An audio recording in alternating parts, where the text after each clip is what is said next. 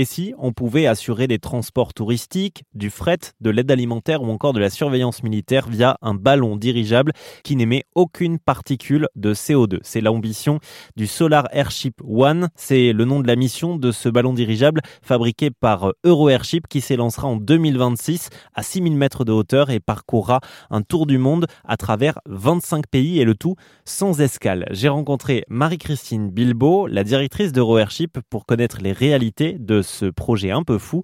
Écoutez quelques extraits de notre entretien. Alors, donc, euh, le, dirigeable donc, va parcourir à peu près 40 000 km dans une bande au nord de l'équateur. Euh, et on va faire une trajectoire euh, d'ouest en est. Et on va survoler à peu près 25 pays à une altitude de 6 000 mètres. Ce tour du monde, il va durer 20 jours.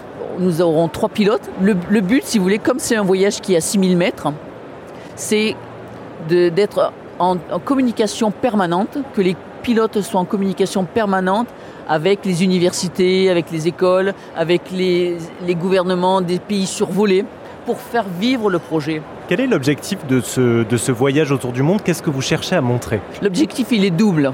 Bien sûr, le tour du monde, ça fait rêver, c'est quelque chose de magique, ça va être un exploit, euh, on va dire, technologique et un exploit humain.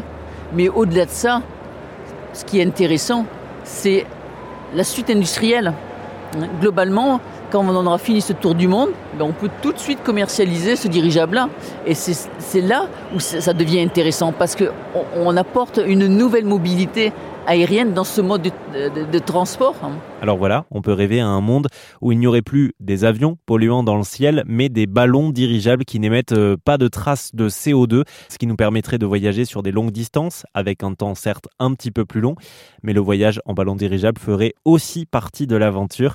On peut rêver à ce monde-là en tout cas. La suite de l'interview est à retrouver sur azen.fr.